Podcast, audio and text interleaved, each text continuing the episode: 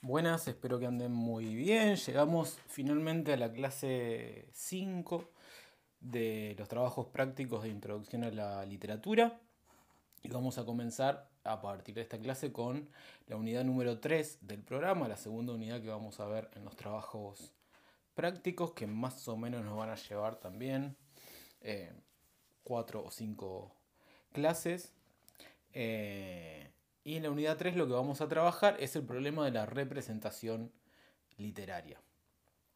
Pero antes de pasar a comentar, eh, nada, por, a, presentar un poco por, por arriba la unidad, porque la vamos a ir trabajando a poco, quería comentarles sobre el último foro obligatorio de participación, que fue el foro número 3.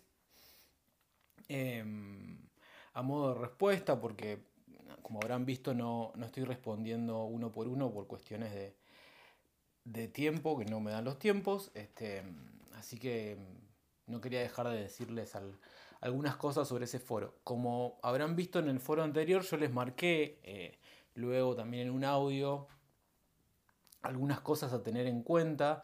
Eh, sobre todo la que recuerdo ahora es esta confusión con la idea de eh, el drama moderno, y el significado de la palabra moderno ahí, que no refiere a algo que es eh, actual, que está de moda o que es vigente, que nos resulta vigente a nosotros, sino que refiere a la modernidad. Em, esa fue una de las cosas que me, pareció a partir de sus comentarios que, era importante aclarar. En este caso no encontré nada que, que,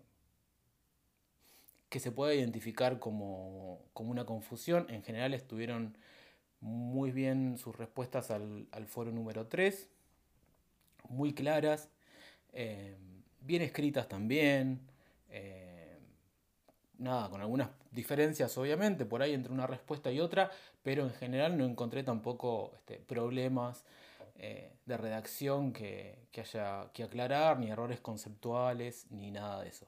Sí, algunas son un poco más extensas, otras un poco más breves, y en muchos casos mencionaron, como yo les había pedido, la ficha de cátedra, citaron la ficha de cátedra, em, y en otros casos no, que em, bueno, de todas formas se, notaba en la mayoría de los casos la lectura de esa ficha de cátedra, aunque no la hayan mencionado.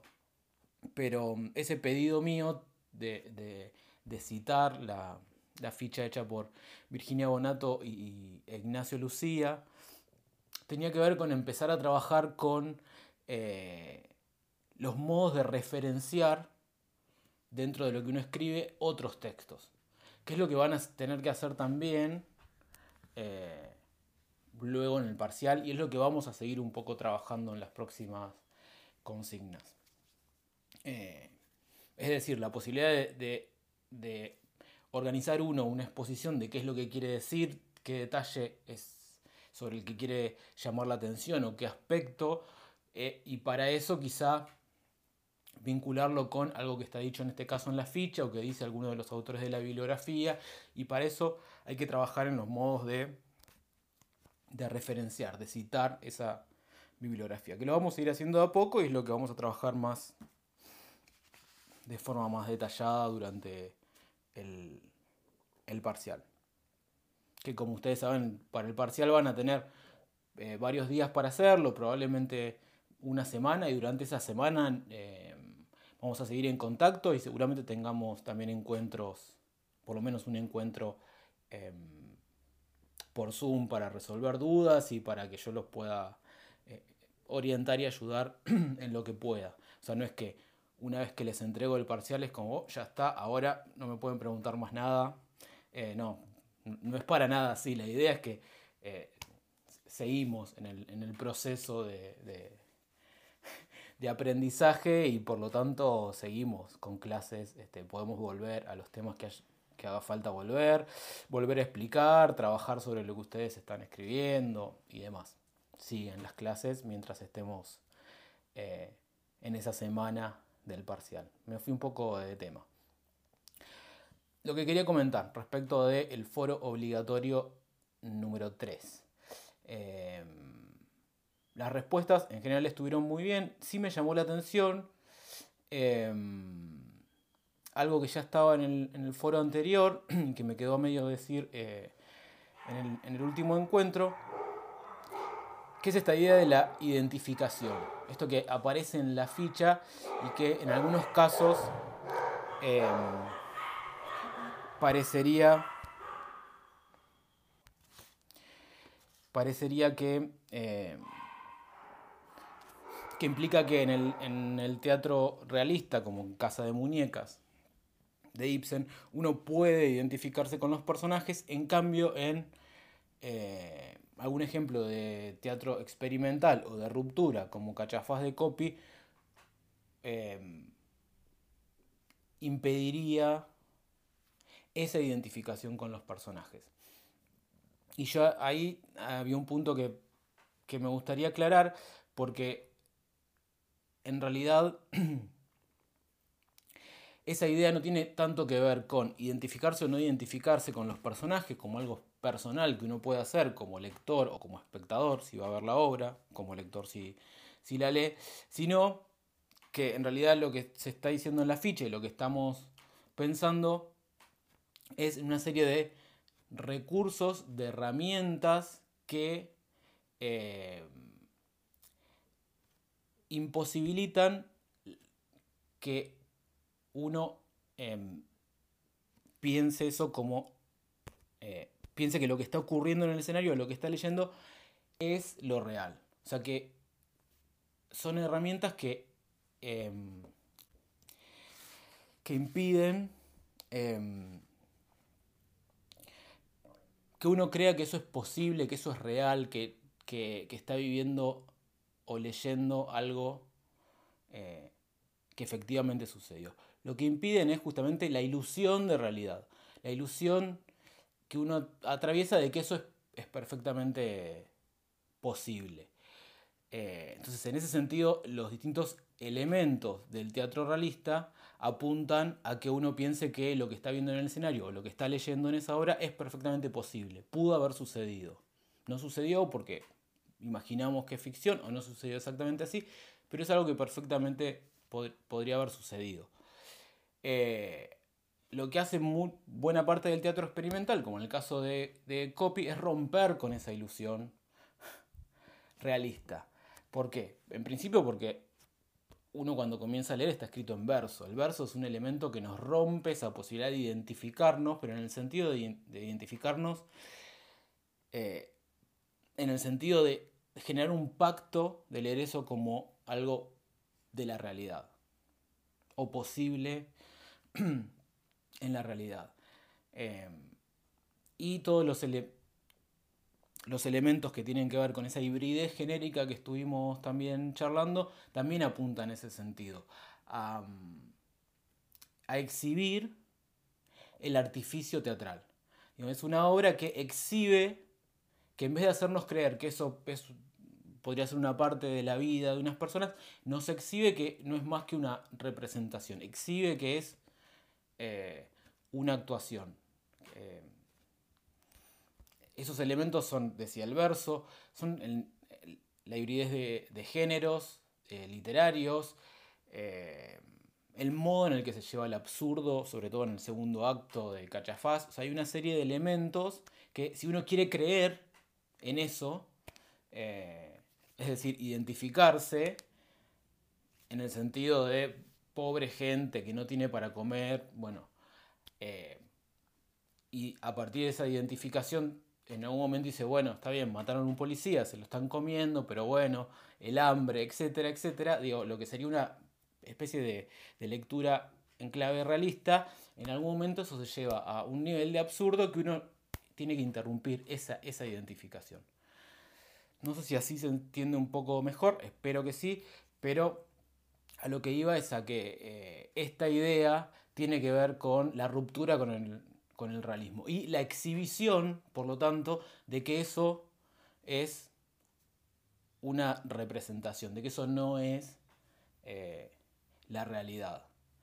Eh, pero esta idea de la identificación que aparece en la ficha no quiere decir que uno no pueda identificarse igual con los personajes a nivel personal.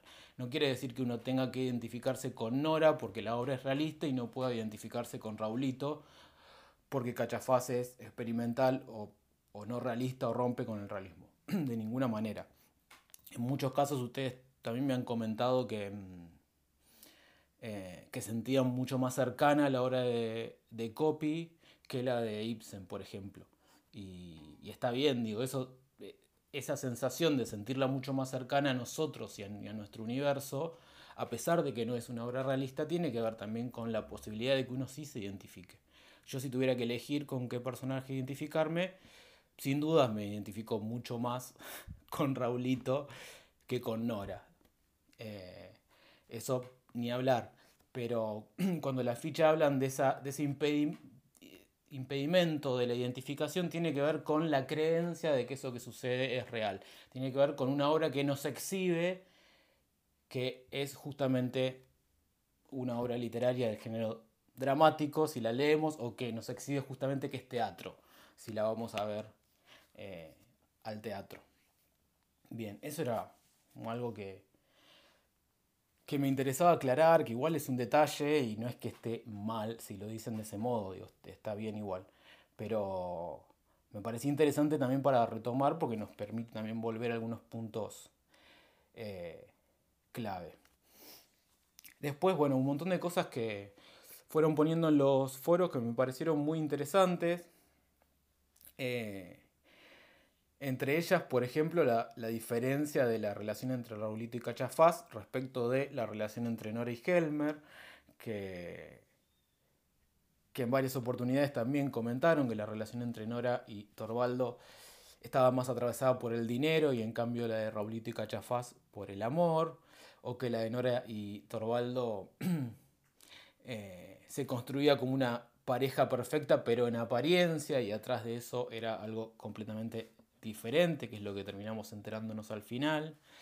Eh, y en cambio con Raulito y Cachafaz ocurría al revés, ¿no? Digo, uno tiene que llegar al final de la obra para quizás percibir que había un, vínculo afectivo o que Laura plantea un vínculo afectivo este, que no está atravesado por otros intereses como el dinero.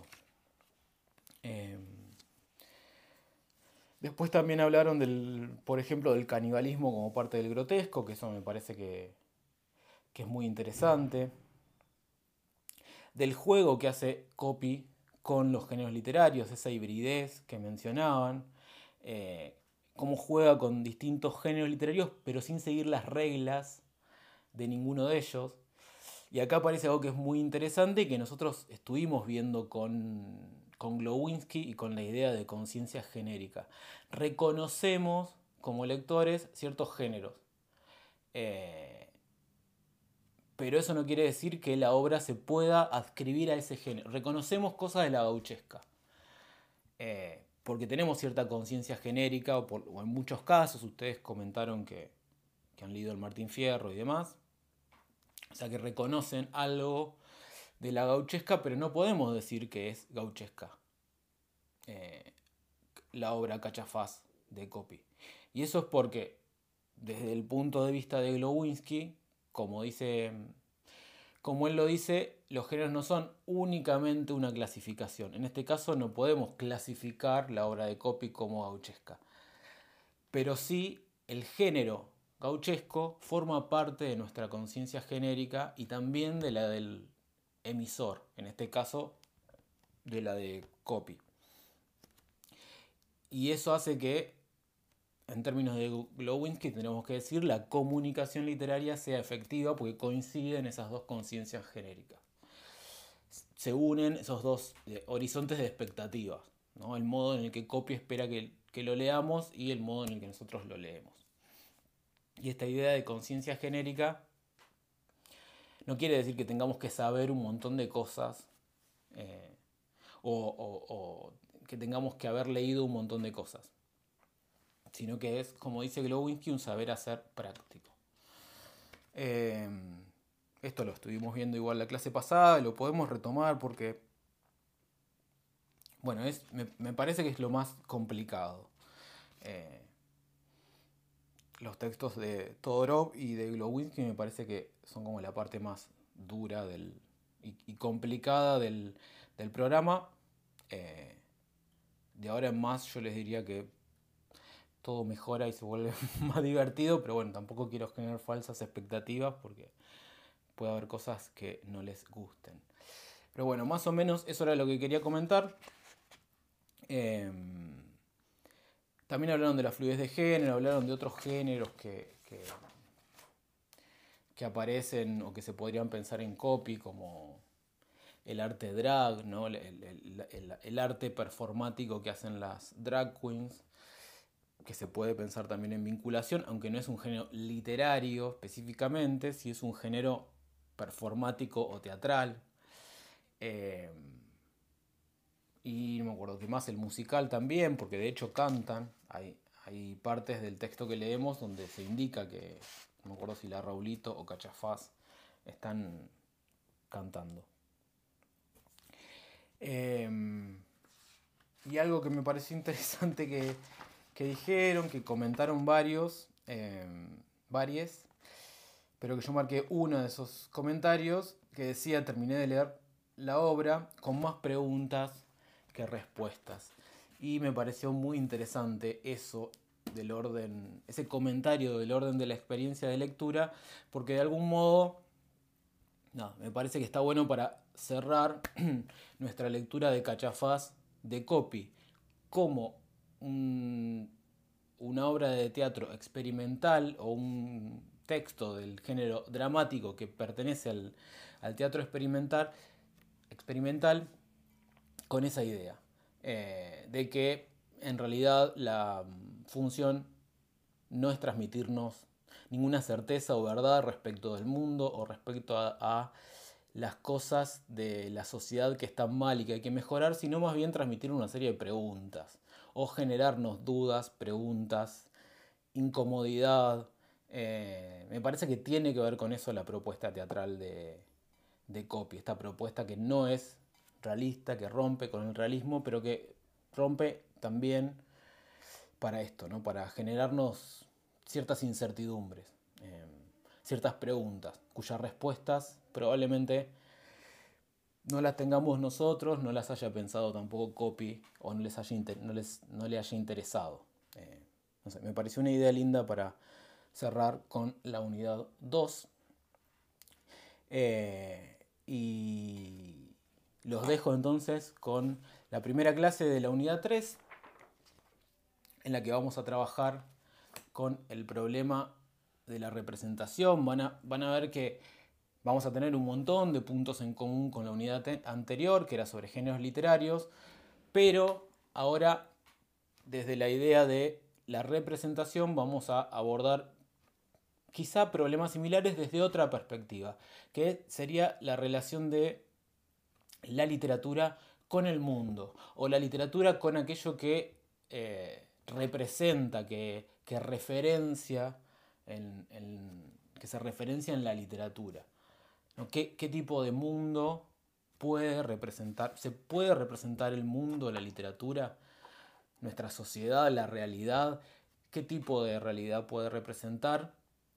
¿Cómo puede representar la realidad? O en todo caso, la literatura representa la realidad o, no hace más que representar a la propia literatura o a los propios códigos de determinado género literario para vincular con, la unidad anterior. Esas son algunas de las preguntas cuyas respuestas no tengo. Eh, por eso es que encaramos la unidad y todo el programa a partir de ejes problemáticos y no de verdades que les vamos a transmitir. Em, y dentro de este, de este problema de la representación que más o menos intenté plantear a partir de esas preguntas a grandes rasgos, vamos a trabajar con, en primer lugar, la representación realista. Vamos a volver al realismo, pero ahora desde el género narrativo. Vamos a leer dos cuentos. Em, uno de Flaubert y uno de Dostoyevsky, que son los que tienen para leer esta semana. Y vamos a pensar eh, el modo en el que el, realismo literario, ese realismo que ya conocemos de, la segunda parte del siglo XIX, ¿por qué lo llamamos realismo, cuál es el modo de representar la realidad. Eh, y la semana que viene que vamos a tener un encuentro por Zoom, seguramente retomemos algunos de estos temas. Por ahora les dejo las preguntas. Y vamos a mencionar seguramente el concepto de mímesis, que la podemos eh, traducir como representación o imitación, copia o representación, son algunas de las opciones. Eh, y también la idea de verosímil, que si están haciendo los teóricos por ahí ya la, vieron un poco, pero vamos a pensar eh, también cuál es, cómo se construye el verosímil del realismo, a diferencia de otros tipos de verosímiles. ¿no? Y la diferencia entre el verosímil y la verdad. Eso es en la clase de esta semana que vamos a retomar en nuestro encuentro por Zoom. Luego, la semana que viene vamos a comenzar a trabajar con las refutaciones del realismo y las vanguardias como refutación del realismo. Vamos a ver una novela de 1968 de Manuel Puig, que es La tradición de Rita Hayworth. Eh, esa novela de Puig es el texto más extenso que vamos a leer en todos los trabajos prácticos. Así que si pueden ir adelantando esa lectura, ya si tienen tiempo y si con los cuentos de esta semana este, los leen rápido y, les queda tiempo, no hace falta que esperen a la semana que viene para empezar a leer Manuel Puy. Pueden ir leyéndola, eh, La tradición de Rita Hayworth, porque lleva tiempo. Con esa novela vamos a trabajar dos semanas y luego, eh, la última semana o las últimas dos, porque recuerdan que ahí habíamos dejado una, una clase libre de Yapa como repaso, así que bueno, probablemente eh, nos venga bien para trabajar más detenidamente con el último tema en dos semanas y no en una sola. Y aprovechar de paso a repasar lo que haya, las dudas que hayan quedado de todo el programa. Esa última semana esas últimas dos semanas entonces vamos a trabajar con la idea de los mundos posibles eh, y particularmente los mundos posibles que eh, producen o que se construyen en el género fantástico y en el género de ciencia ficción. Y vamos a leer ahí una serie de cuentos contemporáneos de autores muy jóvenes, autores y autoras, como Samantha Schweblin, Hernán Banoli, Luciano Lamberti y Mariana Enríquez, a seguramente conozcan, porque es muy leída. Eh, eso es un poco eh, lo que vamos a ver en la unidad 3, todo a partir de este problema, esta idea de la representación, qué es lo que la literatura representa, si representa la realidad, el mundo o otros mundos posibles, y si hay un único modo de representar la realidad o eh, uno puede, a partir de ciertas experimentaciones formales con el modo de representación, también cambiar el eje y representar otras zonas de la realidad que quedan por fuera del realismo. Bueno, esto así parece medio chino, pero son las cosas que vamos a ir trabajando en estas próximas clases. Eh, les dejo entonces para leer los dos cuentos, el de Flaubert y el de Dostoyevsky, una ficha de cátedra y la bibliografía para esta semana y también el foro obligatorio de esta semana. Eh, disculpen que este audio me quedó tan extenso y un poco cortado al principio porque escuchaba ruidos de afuera. Eh, así que bueno, que tengan buena semana y nos vemos el viernes que viene en el encuentro por Zoom.